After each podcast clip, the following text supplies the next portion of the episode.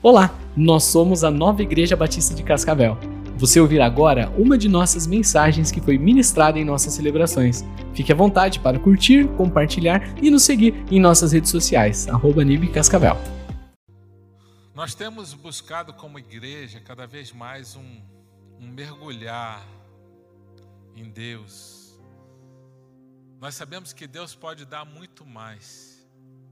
E, e isso tem nos levado a buscar mais do Senhor, a presença dEle, e não simplesmente se contentar com aquela água rasa na canela, nós queremos mergulhar mais fundo, provar mais de Deus, nós queremos ter uma sede da presença de Deus, uma sede é, e fome de mais de Deus. Nós queremos que essa chama dentro de nós esteja cada vez mais forte, acesa. Salmo 107, 9 diz: Porque ele sacia o sedento, e nós vamos falar sobre essa sede e fome de Deus, porque ele sacia o sedento e satisfaz plenamente o faminto. Mas para ele saciar, precisa ter sede e fome.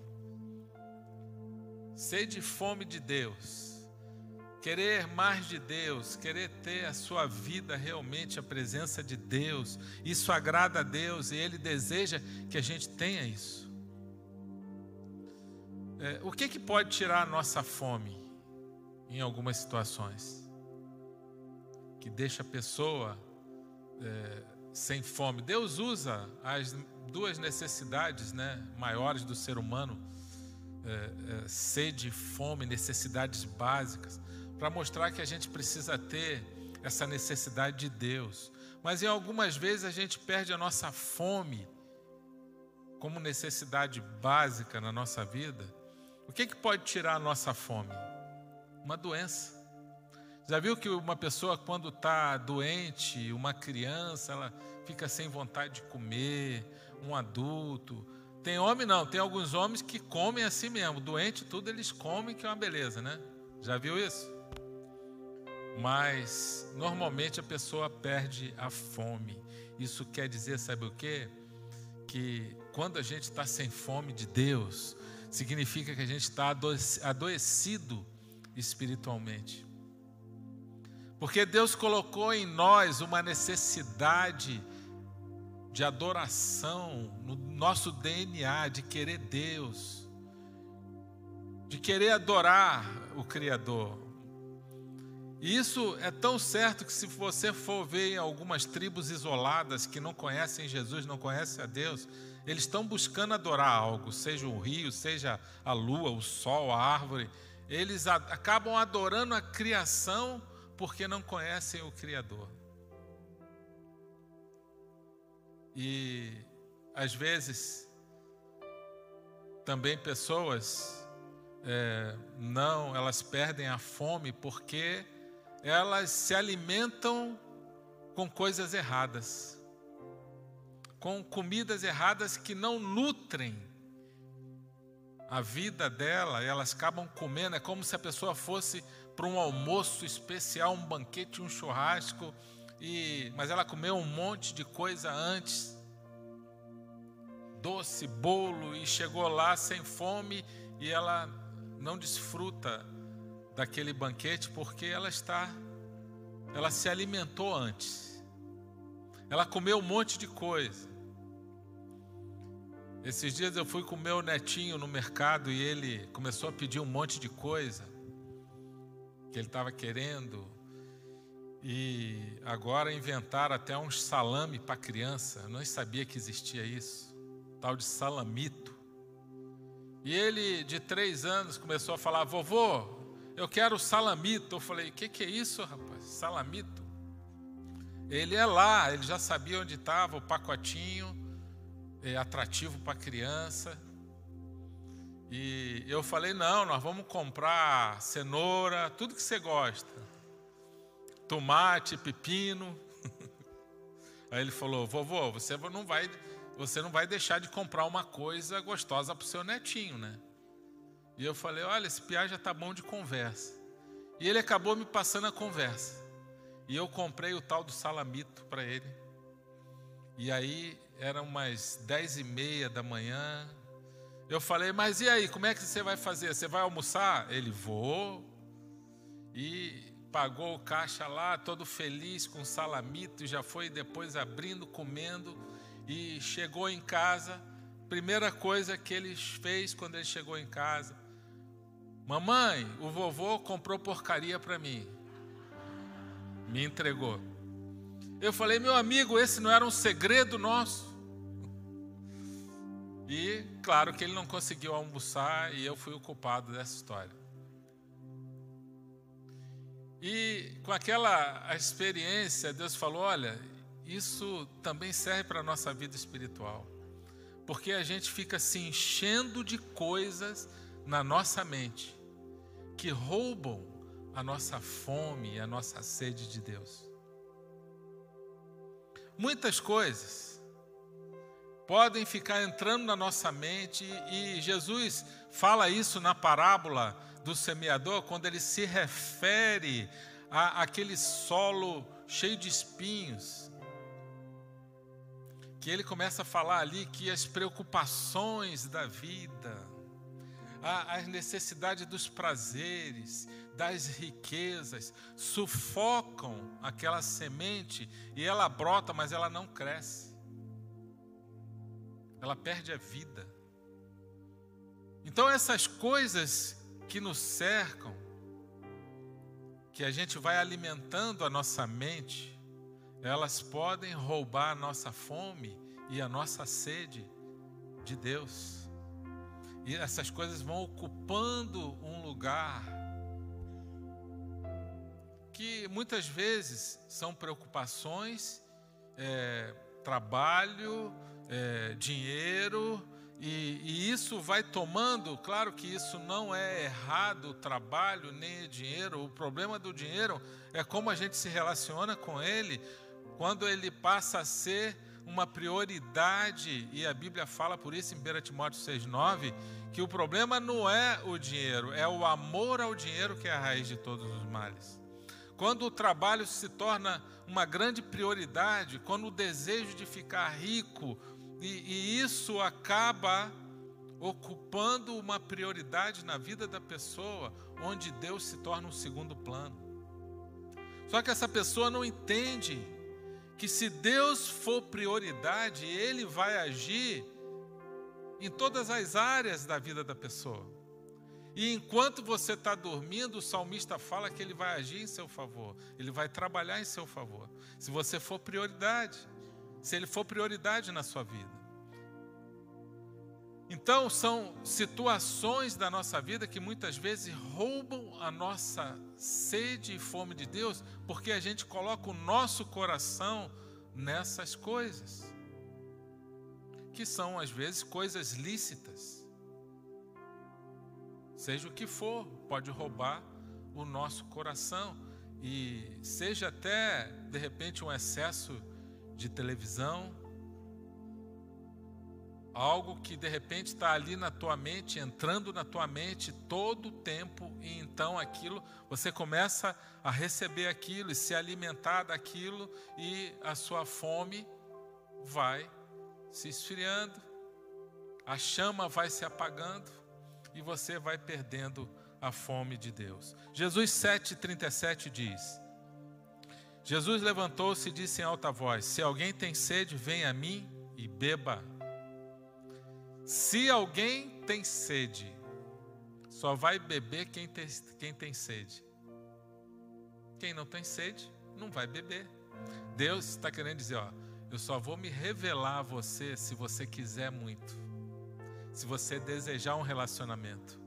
É isso que ele está falando. Mateus 5,6 diz: Bem-aventurados que têm fome e sede de justiça, pois serão satisfeitos. Bem-aventurado significa feliz, abençoado, os que têm fome e sede. De quê? De justiça. Justiça de Deus, ser justiça, está vivendo a vontade de Deus na sua vida. A gente não está falando aqui de justiça humana, A gente está falando de justiça de Deus. Justiça de Deus é você andar segundo a vontade dEle. Prática de justiça, ser um justo, um viver correto segundo os princípios do reino de Deus. E ele diz: Por vocês serão satisfeitos. Ou seja, você vai ser saciado por Deus naquilo que você está desejando. Agora, quando a gente começa a ser ter a nossa sede e a fome sendo saciada por causa de Deus, ele gera mais fome depois ainda. Ele simplesmente ele não sacia a nossa fome e a nossa sede e a gente não fica com mais com fome. É pelo contrário. Ele gera depois mais fome e sede. Agora, a sede e fome nos leva a algumas ações e atitudes. Primeiro, buscar mais de Deus e conhecê-lo. Sede e fome de Deus te leva a conhecer a mente de Deus, como que Deus pensa, como que Deus age, como que Ele quer que eu haja, como que Ele pensa com relação a relacionamento, a pessoas, a minha vida, o meu propósito, como que eu devo agir no casamento, como eu devo agir com filho, com pai, mãe, como que Deus quer que eu conduza a minha vida, você começa a conhecer e a discernir a vontade de Deus. E é isso que Maria estava buscando. Maria era uma amiga de Jesus. Aqui essa Maria é a Maria de Betânia, não é a Maria mãe de Jesus. Maria tinha mais dois irmãos, Lázaro e Marta. E eles eram amigos de Jesus. Jesus gostava de estar com eles. E um dia Jesus vai à casa deles com os discípulos. Imagina é, quem é uma mulher aqui casada que tem a sua casa lá, um, um casal. Quem é que tem aí uma a sua casa, sua família? Isso. Imagina você receber na sua casa 13 homens e, e você vai dar comida para aqueles homens foram lá sem avisar. O que, que você faria? Foi o que aconteceu. Jesus foi visitar os amigos com os discípulos juntos. Naquela época não tinha disque pizza. Para você ligar e socorrer, né? Não tinha. E não tinha celular, não tinha para onde correr. E agora o que, que a gente vai fazer? E Marta foi lá para a cozinha se virar. Tem que dar comida para esses homens. Deve estar tá tudo com fome. E ela começou a cozinhar. Mas quando ela olha para Maria, onde que Maria estava? Conversando com Jesus. E ela ficou chateada. Está em Lucas 10, 38 essa passagem. Ela vai até lá e fala: Senhor, fala para Maria vir me ajudar. Ela está aí de conversa fiada e eu estou lá na cozinha ralando, cozinhando para esses 13 homens, 14 com o irmão dela, Lázaro. E Maria está aqui de papo. Fala para ela me ajudar. E Jesus fala uma coisa interessante para ela: fala, Marta, Marta, você está tão preocupada com tantas coisas. Olha só, quero te explicar uma coisa. Maria escolheu a melhor parte. E essa nunca vai ser tirada dela. Está em Lucas 10, 38.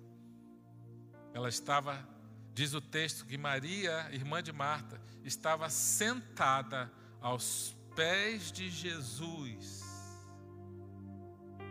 bebendo da fonte do Senhor, e diz o texto que ela estava ouvindo a palavra de Deus. Jesus não estava falando, olha Marta, isso que você está fazendo não é importante. Mas só que entre o que você está fazendo e Maria está fazendo, ela está com a boa parte ela está alimentando, ela está com sede e fome de Deus. E além do mais, você estava aí, mas você estava se queixando.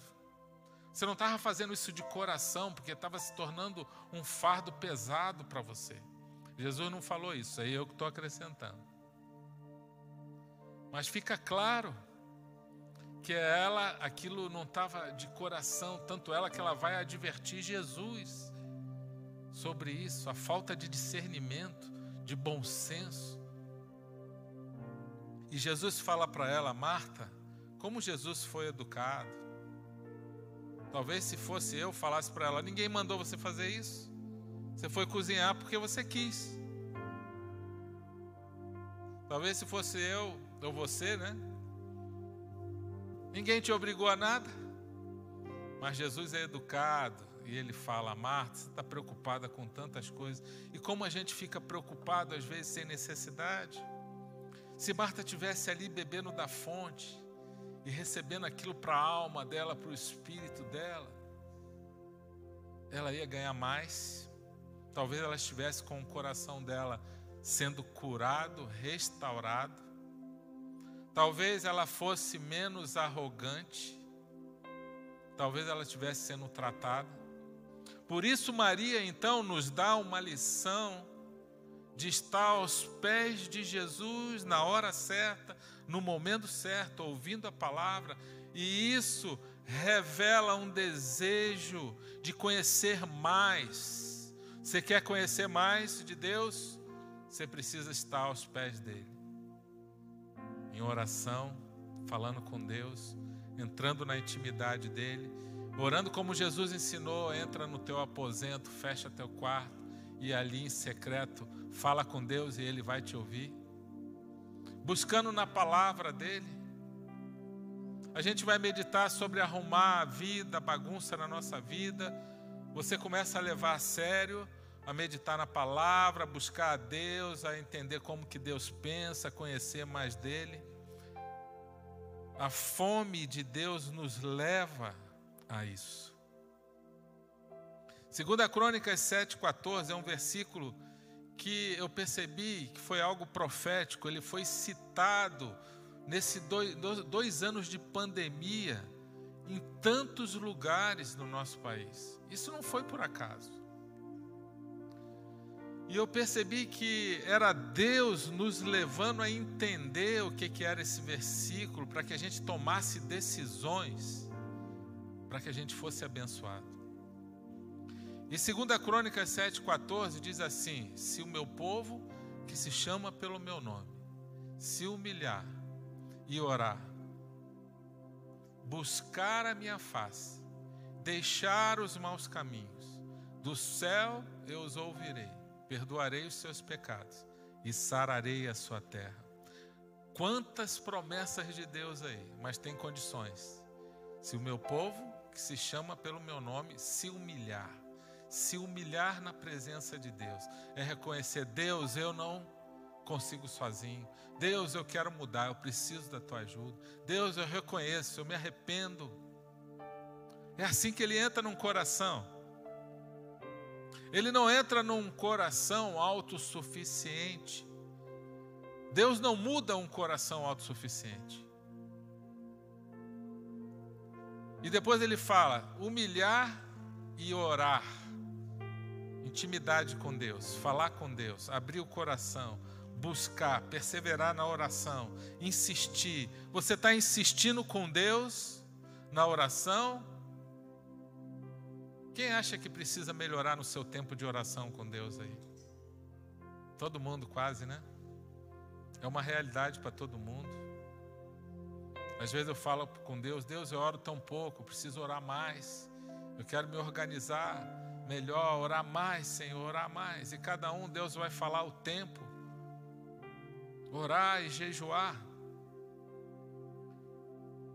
E Deus fala: olha, deixar, buscar a minha face, sede de Deus, buscar a presença dEle, oração e palavra, comunhão com os irmãos e deixar os maus caminhos, é abandonar o pecado. Eu não quero mais isso, não quero mais esse lixo na minha vida, não quero mais essa imoralidade, não quero mais essa desonestidade, não quero mais essa mentira, não quero mais essa arrogância, esse espírito de ganância na minha vida. Cada um vai ter a sua área, mas precisa tomar decisões. Aí vem três promessas: do céu eu os ouvirei. Você quer ter oração respondida? Sim ou não? Quando você orar, Deus fazer igual com Daniel, capítulo 9. O anjo Gabriel veio responder a oração de Daniel. Ele saiu lá do céu para trazer a resposta. Deus falou: vai lá, anjo Gabriel, e eu quero que você dê essa resposta pessoalmente para ele. Gabriel foi. Tentou ser impedido. Você vê isso no capítulo 10. Deus mandou o anjo Miguel para ajudar ele. Deus move o céu em seu favor. Sabia disso? Quando Gabriel chegou na presença de Daniel, com a ajuda de Miguel, está lá Daniel 9, 10, depois você pode ler, é um texto fantástico. O anjo Gabriel fala para Daniel, que era um profeta, um homem de Deus fantástico. E Deus, o Gabriel fala para ele: Daniel, desde o momento que você decidiu pedir entendimento a Deus, entregar o teu coração e se humilhar na presença de Deus, as suas orações foram atendidas. E eu vim aqui para te dar a resposta do seu pedido. Você já imaginou um anjo aparecer na sua frente com a resposta da sua oração? É algo muito poderoso. Eu gostaria de ver um anjo ainda. Nunca vi um anjo, mas eu gostaria de ver um anjo. Descrito como na palavra de Deus, olhos com chamas de fogo, a espada do Senhor. Tem gente que já viu anjo, tem irmão na nossa igreja que já viu anjo, já testemunhou para mim. Então, é algo muito poderoso. Você começa a experimentar, a ouvir. Deus começa, ele diz assim: que ele vai ouvir do céu. Segunda Crônicas 7,14, e ele vai perdoar os seus pecados e ele vai sarar a sua terra. É algo muito poderoso. Sabe o que significa sarar a terra? Prosperidade. Mas primeiro tem que se humilhar, orar, buscar a face de Deus e deixar os, meus, os maus caminhos. Abandonar a vida de pecado. Fala, Senhor, eu quero ser uma benção na tua mão. Você quer ser uma benção nas mãos do Senhor? Você quer, você quer ser igual José, assim, onde você colocar a mão vai prosperar? Você deseja isso? Quero te dizer que Deus também. Sabe por quê? Porque Ele é o nosso Pai e Ele quer nos ver prosperar e ser abençoado. Agora, por que, que isso muitas vezes não acontece? Porque a gente falha, porque a gente desanima, acha que vai dar muito trabalho. Pois então eu quero dizer para você: sem sacrifício não há glória nem adoração. Vai exigir de nós um sacrifício. Agora, por que, que a gente se sacrifica? Porque a gente é obrigado? Não, é por amor. É como uma mãe que ama seu filho se sacrifica. A história daquela mãe que estava, acho que aconteceu em São Paulo, a mãe estava saindo do carro, de repente chegou os bandidos para tomar o carro, um, um cara, um bandido só. E a criança estava no banco de trás, na cadeirinha, um bebê. Sabe o que, é que aquela mãe fez? Enfrentou o bandido. Enfrentou, agarrou nele e ele começou a querer se livrar dela. Ela correu um risco? Sim. Mas ela falou: o amor, a sede que eu tenho por essa criança, o meu filho, eu dou a vida por ele, ele não vai levar essa criança. Ela agarrou o bandido e ela falou: Me solta, mulher. Ele falou: Essa mulher é doida. A mulher começou a socar ele, dar bolsada nele, agarrou ele pelo cangote e saiu correndo. Foi um risco? Foi. Mas é aquilo ali que Deus mostra para gente exatamente. Sabe o que é aquilo? É uma sede, é uma, é uma paixão, é um sacrifício que a pessoa, a pessoa nem pensou duas vezes. E ela pensou: estou disposta a dar a vida, mas o meu filho não vai levar. Eu estou disposto a pagar o preço, mas não vai levar o meu filho. Nem que eu morra, não vai levar. É algo muito forte. Por isso que Deus fala para a gente amar Ele com todo o coração, alma, força, entendimento. E se você colocar Deus em primeiro lugar e ele perceber no seu coração que é um coração sincero, que não é um coração religioso, que você está fazendo isso só para aparecer, ou para querer uns pontos a mais para os outros verem, uma, na sua congregação, para você se sentir o tal, e Deus não está nem para isso. Mas se ele perceber que é algo de coração, que você está disposto, mesmo com as suas falhas, a pagar o preço, a seguir a Deus e fazer a vontade dEle e levar Ele a sério, meu irmão, pode ter certeza que Ele vai abrir o céu sobre a sua vida. Porque Ele promete isso. Segundo, a sede e fome de Deus nos leva a buscar essa santidade, a buscar uma vida de pureza. Porque você quer agradar a Deus, você está com sede e fome da justiça de Deus, da presença de Deus, você vai começar a ter uma vida que agrade a Ele. Então você vai se aperfeiçoando na sua santidade. É um processo. 2 Coríntios 7,1 diz assim: Purifiquem-se de tudo que contamina o corpo e o espírito.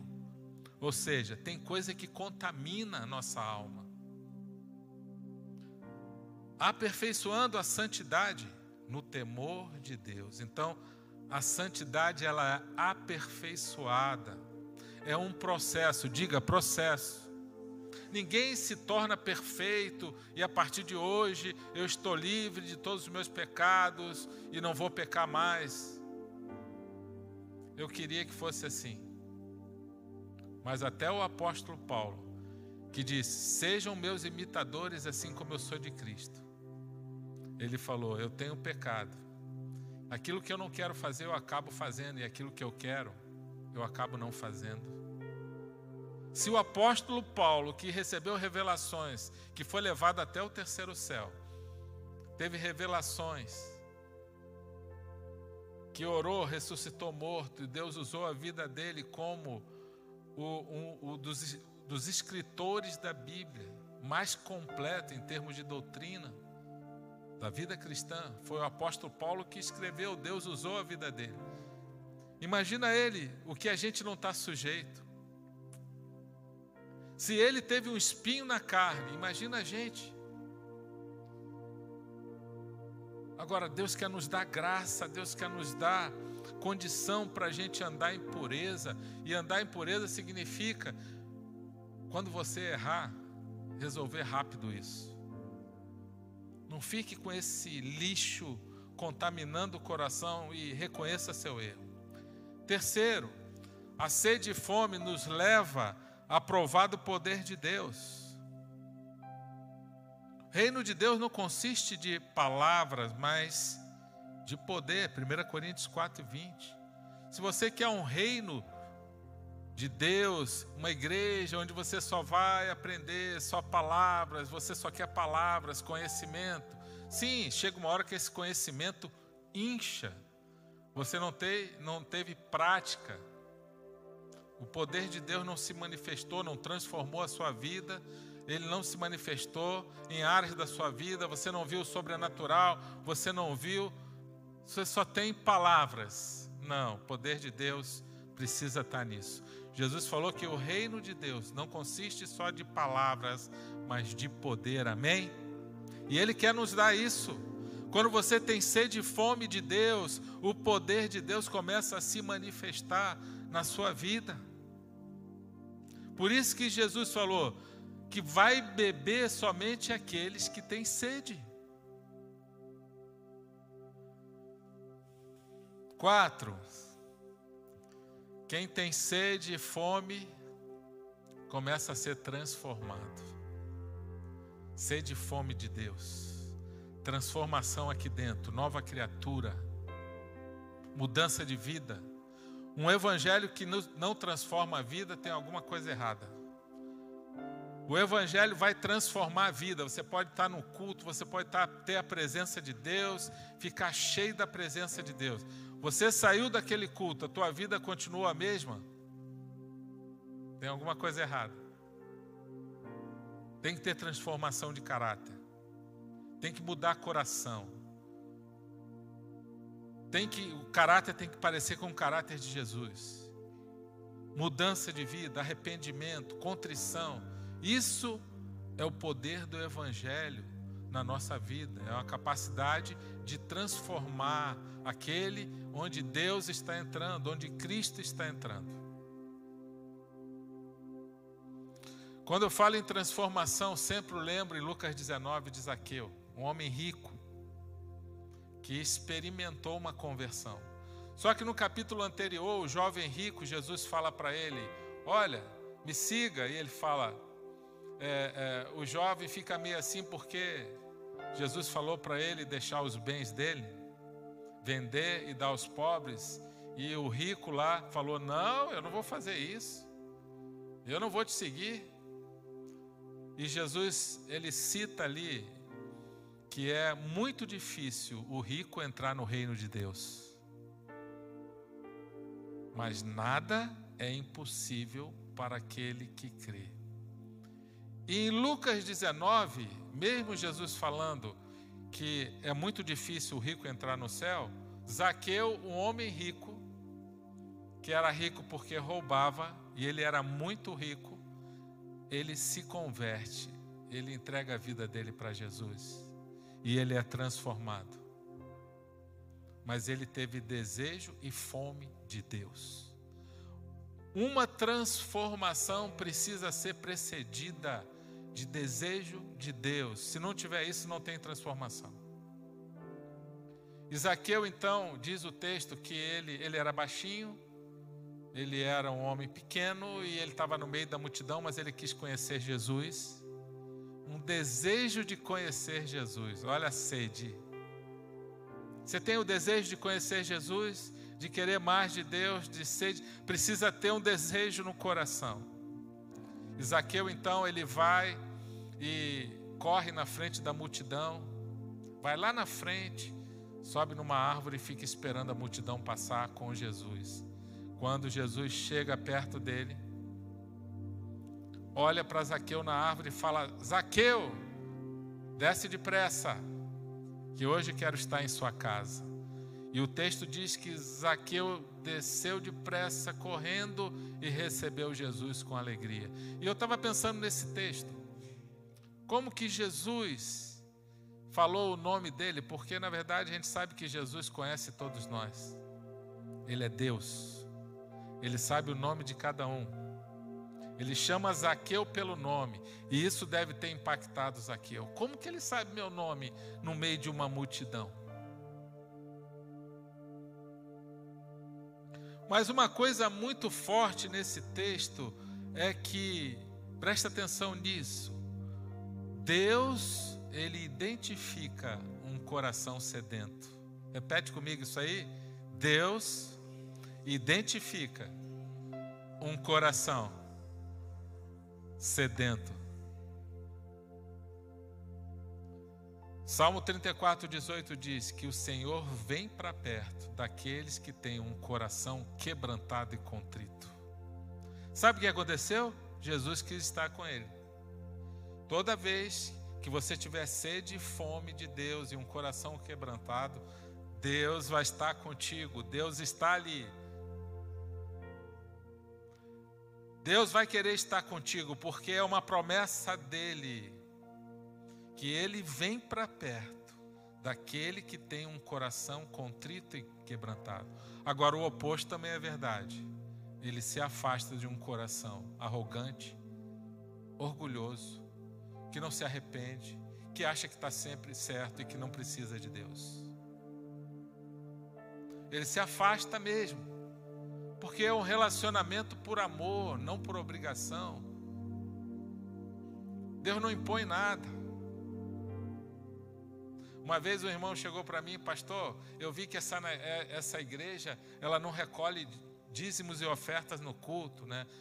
Eu falei, sim. Como é que vocês fazem então? Eu falei, não, é, é, as pessoas aprendem os princípios de Deus e elas contribuem. Ah, então aqui a gente não é obrigado a dar dízimo?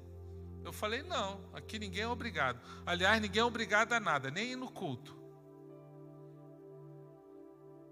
Aí ele falou: ah, é?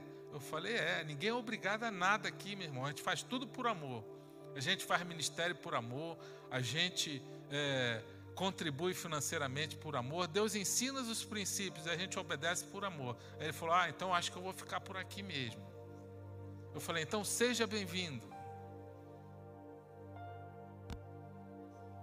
E eu falei: Deus, será que tem outro ensino tão diferente disso? Que a gente tem que fazer as coisas para o Senhor, obrigado? Deve ser horrível. Imagina você chegar para um filho e falar: Filho, você tem que me amar. Você é obrigado a me amar. Você já imaginou que relacionamento horrível? Você já imaginou a gente ter que fazer as coisas para Deus, atividades religiosas por obrigação, e aquela coisa se torna pesada, sem graça? Eu não quero isso na minha vida nem na vida dos nossos irmãos, dessa igreja. Peça para Deus gerar em você um amor de gratidão. Como que surge esse amor? Ele não vem do nada, ele não aparece do nada. A gente precisa ter o amor de Deus em nós. A gente precisa entender esse amor primeiro, que foi capaz de morrer na cruz, se entregar por nós, mesmo sem a gente merecer e que transformou a nossa vida e que nos deu salvação e que nos livrou da morte e da condenação eterna. Talvez muita gente só vai dar o valor devido quando estiver entrando na glória e no céu. Porque talvez a mente limitada que a gente tem, a gente não seja capaz de entender todas as promessas de Deus. Zaqueu recebeu Jesus e ali ele foi transformado e ele falou aquela célebre frase: Senhor, eu vou devolver quatro vezes mais todas aquelas pessoas que roubaram, que eu roubei. Que investimento, né? Aquelas pessoas que foram roubadas por Zaqueu falavam: Olha, essa aplicação que eu fiz foi muito boa. Zaqueu, quer roubar mais alguma coisa aí? Né? Vai receber quatro vezes mais. Para você ver como aquele homem era rico. E ele falou assim: E vou doar metade dos meus bens aos pobres. Transformação de vida. Jesus falou: Hoje entrou salvação nessa casa. Porque aquele que estava perdido foi encontrado salvação, transformação de vida, arrependimento verdadeiro. Aquele cara que era ladrão, o arrependimento verdadeiro faz isso. Ele era ladrão, ele passa a ser o oposto agora. Ele passa a ser generoso, doador. O cara era mentiroso, agora ele passa a ser verdadeiro, sincero. Isso é arrependimento verdadeiro. A pessoa era desonesta, agora ela passa a ser íntegra. Por quê? Porque ela está recebendo o caráter de Jesus nela. Transformação de vida vem como um fruto de desejo de fome de Deus, de querer agradar a Deus. Isso é arrependimento verdadeiro, transformação de vida. E cinco para terminar essa sede e fome de Deus nos leva a um desejo de ganhar vidas para Jesus, de compartilhar o amor de Deus. Porque a gente começa a desejar que a outras pessoas sintam a mesma coisa que a gente sente. E Deus fala assim, ó: Vão e pregue o evangelho a todos. Compartilhe o amor de Deus. Não deixe de falar aquilo que você tem vivido, visto e ouvido. Compartilhe. E saiba uma das coisas que acontece quando a pessoa perde a sede e fome de Deus, uma das primeiras coisas, ela não compartilha mais nada. Ela fica só para ela. Ela perde esse desejo, essa fome e ela fica apagada, ela perdeu a chama, ela perdeu o primeiro amor. João 4 tem o exemplo de uma mulher, mulher samaritana. e que ela vai no poço pegar água e ali ela encontra com Jesus e eles começam a conversar. Ela é estranha porque Jesus era judeu, judeu não falava com samaritano e, e eles começam a conversar. E, e, Jesus pede água para ela, e ela, como assim você está me pedindo água? Judeu não fala com a gente. E, e Jesus fala: Olha, se você soubesse quem está te pedindo água, você que me pediria água, e eu daria a você a água da vida. E ela começou a se interessar, mas como é que é essa água da vida? Jesus falou: A água da vida, quando você beber, jamais você terá sede de novo. E ela começou, na verdade, ele está falando do espírito dele. Quando você recebe Deus na sua vida, você vai ser saciado, como diz no salmo que a gente leu, no Salmo 109, 7. Mas você é saciado ao mesmo tempo, mas essa água gera uma fome cada vez mais de Deus. E essa mulher falou: Olha, eu quero beber dessa água. E Jesus falou então: Então vai lá, chama o seu marido e vem aqui que eu vou te dar água. E ela falou: Eu não tenho marido. Jesus falou: Você disse bem, você não tem marido, porque você já teve cinco maridos. E o que você mora hoje não é o seu marido. E ela mudou de assunto na conversa e entrou num assunto de adoração. Que ela começou a fazer umas outras perguntas para Jesus. Sabe por que, que ela mudou de assunto?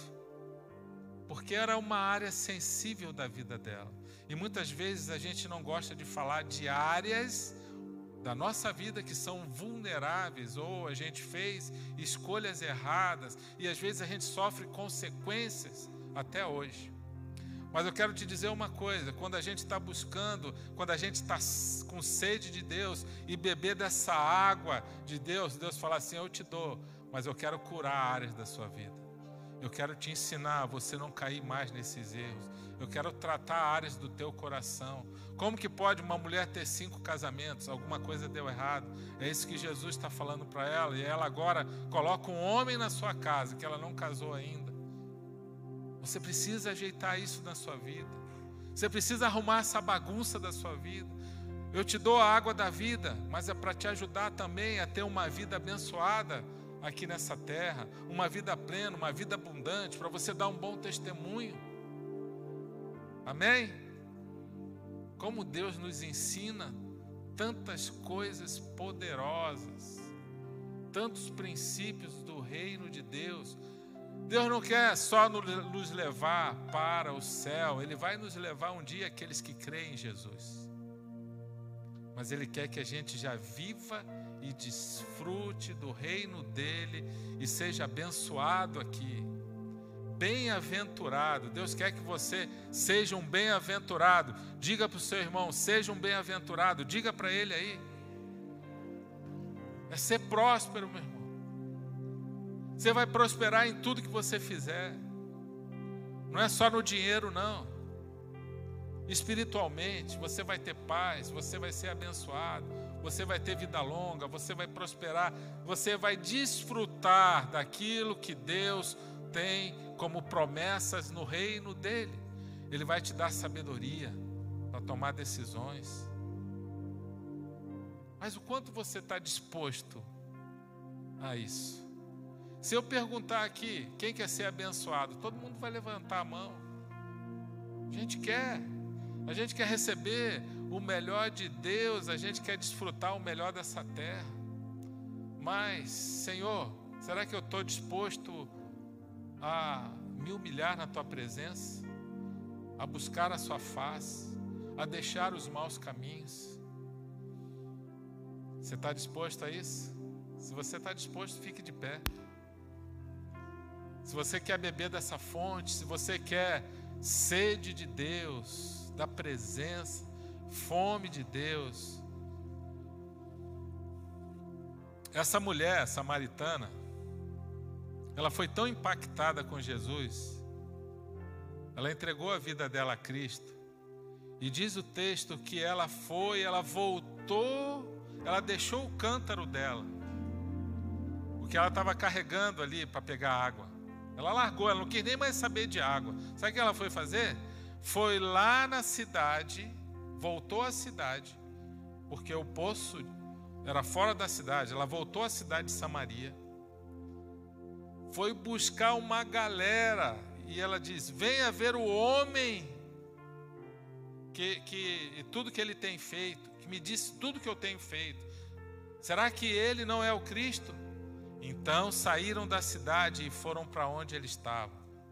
Muitos samaritanos daquela cidade creram em Jesus por causa do testemunho daquela mulher. Tudo começou com uma conversa no poço. E aquela mulher desejou no coração beber da água da vida. Sabe o que aconteceu? Quando a gente está com sede de Deus, a gente começa a influenciar pessoas. Onde você estiver, você vai ser luz. Você vai atrair pessoas através da sua vida e você vai levar o amor de Deus, impactar a vida das pessoas. E foi isso que aquela mulher fez. E no versículo 42 de João 4, disse assim: E disseram à mulher: Agora cremos, não somente por causa do que você disse, pois nós mesmos o ouvimos e sabemos que este é realmente o Salvador do mundo. Amém? Glória a Deus. Vamos louvar o Senhor, vamos adorar Ele. Eu creio que Deus hoje quer libertar pessoas aqui. Se a tua chama está apagada, o Senhor quer ativar essa chama. O, que, o Senhor quer gerar em você uma sede da presença dEle. O Senhor quer transformar corações. Se entrou alguém aqui que não entregou sua vida a Cristo, hoje é um dia de você ter uma experiência com Ele, não uma experiência religiosa, mas uma experiência com o Criador, que Ele vai entrar na sua vida e Ele vai impactar você como impactou Zaqueu, essas mulheres, essa mulher, a mulher samaritana. Amém? Vamos louvar, vamos adorar o Senhor.